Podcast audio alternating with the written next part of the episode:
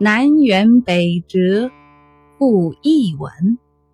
西汉刘向。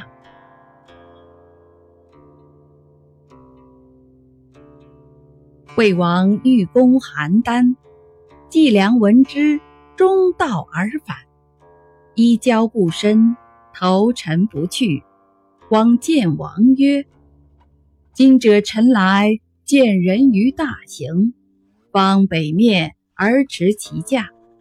告臣曰：‘我欲之楚。’臣曰：‘君之楚将西为北面？’曰：‘吾马良。’臣曰：‘马虽良，此非楚之路也。’曰：‘吾用多。’臣曰：“用虽多，此非楚之路也。”曰：“吾欲者善，此术者欲善而离楚欲远耳。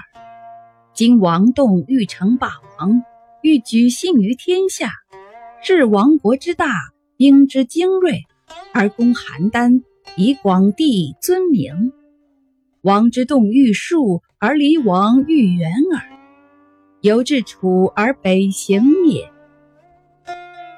译文：魏王想要攻打邯郸，季梁听说这件事后，半路返回，来不及抻平皱缩的衣服和去除头上的尘土，去夜见魏王说：“今天我回来的时候，在大路上遇见一个人，面朝北面驾着车，他告诉我说。”我想到楚国去。我说：“您到楚国去，为什么往北面走呢？”他说：“我的马好。”我说：“即使马好，但是这不是去楚国的路啊。”他又说：“我的路费多。”啊。”我说：“即使路费多，但这不是去楚国的路呀。”他后说。我的马夫善于驾车，但是这几样越好，却让他离楚国越远。现在大王行动想成为霸王，举止想取信于天下，依仗魏国的强大、军队的精良而去攻打邯郸，以使土地扩展、名位尊贵。